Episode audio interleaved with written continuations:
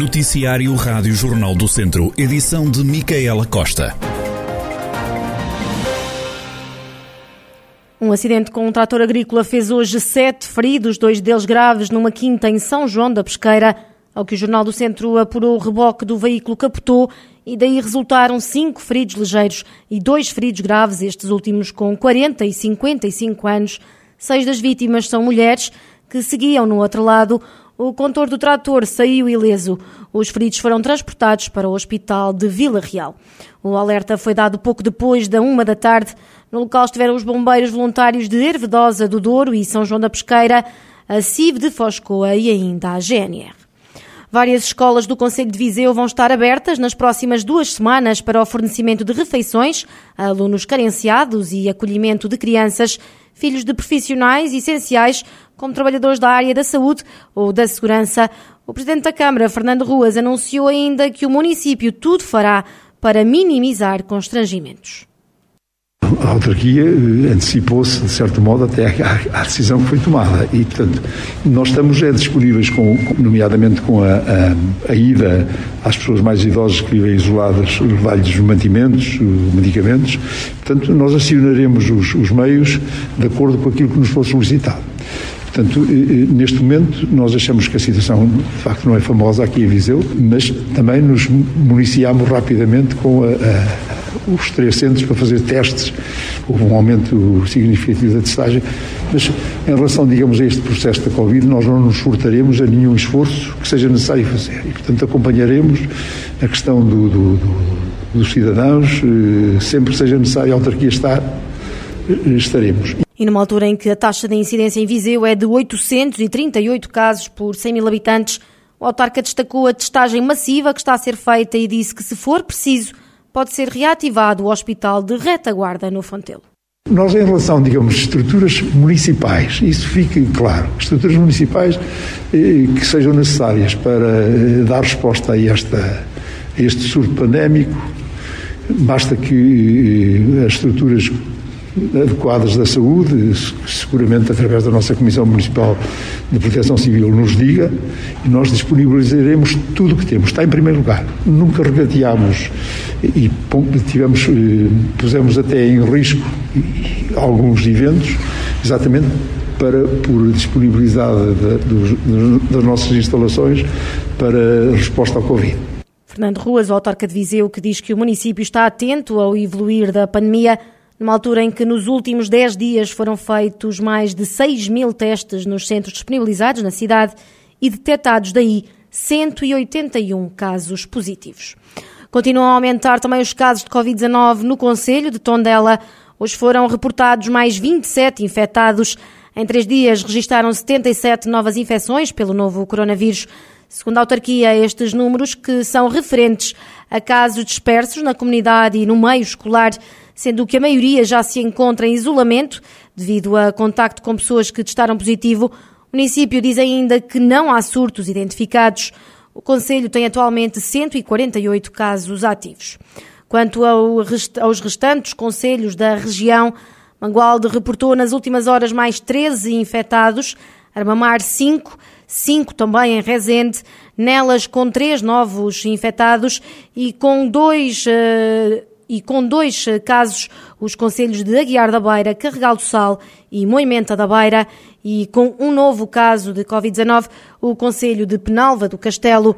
Em toda a região estão pelo menos 559 casos ativos.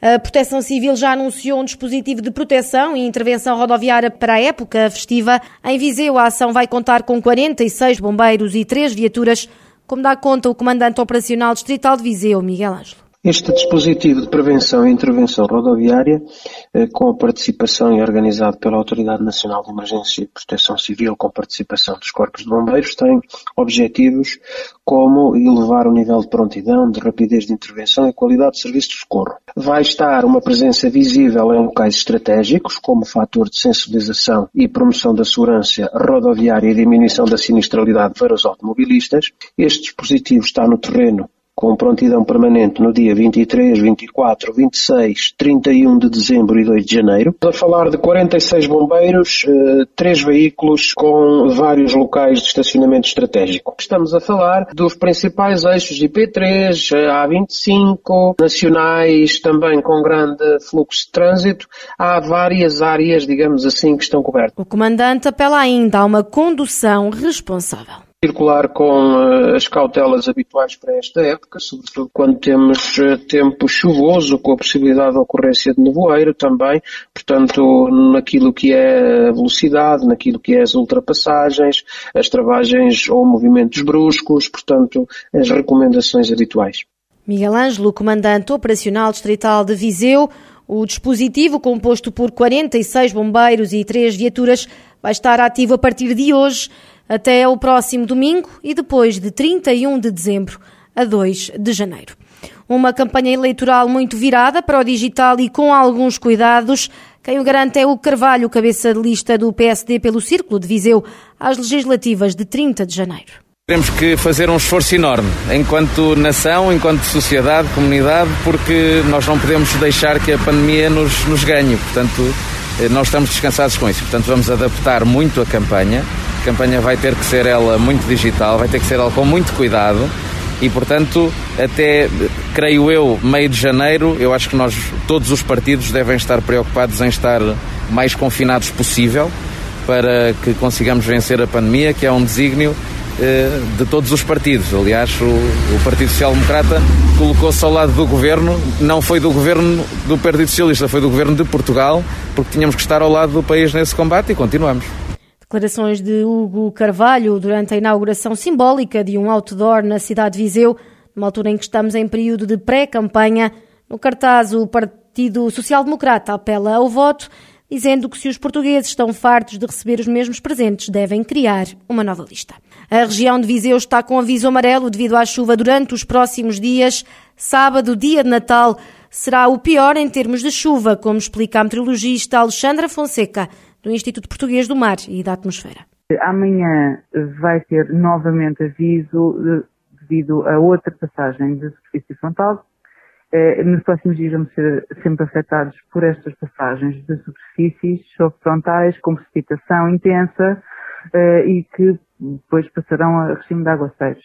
Eh, essa situação vai se verificar até domingo, dia 26, eh, sendo que o pior dia uh, a nível de quantidades de precipitação deverá ser sábado, dia 25 de dezembro, uh, principalmente na parte noite-manhã de, de, deste dia de Natal. Para os próximos dias, a região de Viseu contará com uma temperatura máxima entre os 11 e 13 graus, e uma temperatura mínima à volta dos 8, 9 graus. A meteorologista Alexandra Fonseca, do Instituto Português do Mar e da Atmosfera, também a Proteção Civil já alertou a população para a chuva forte, vento e possíveis trevoadas.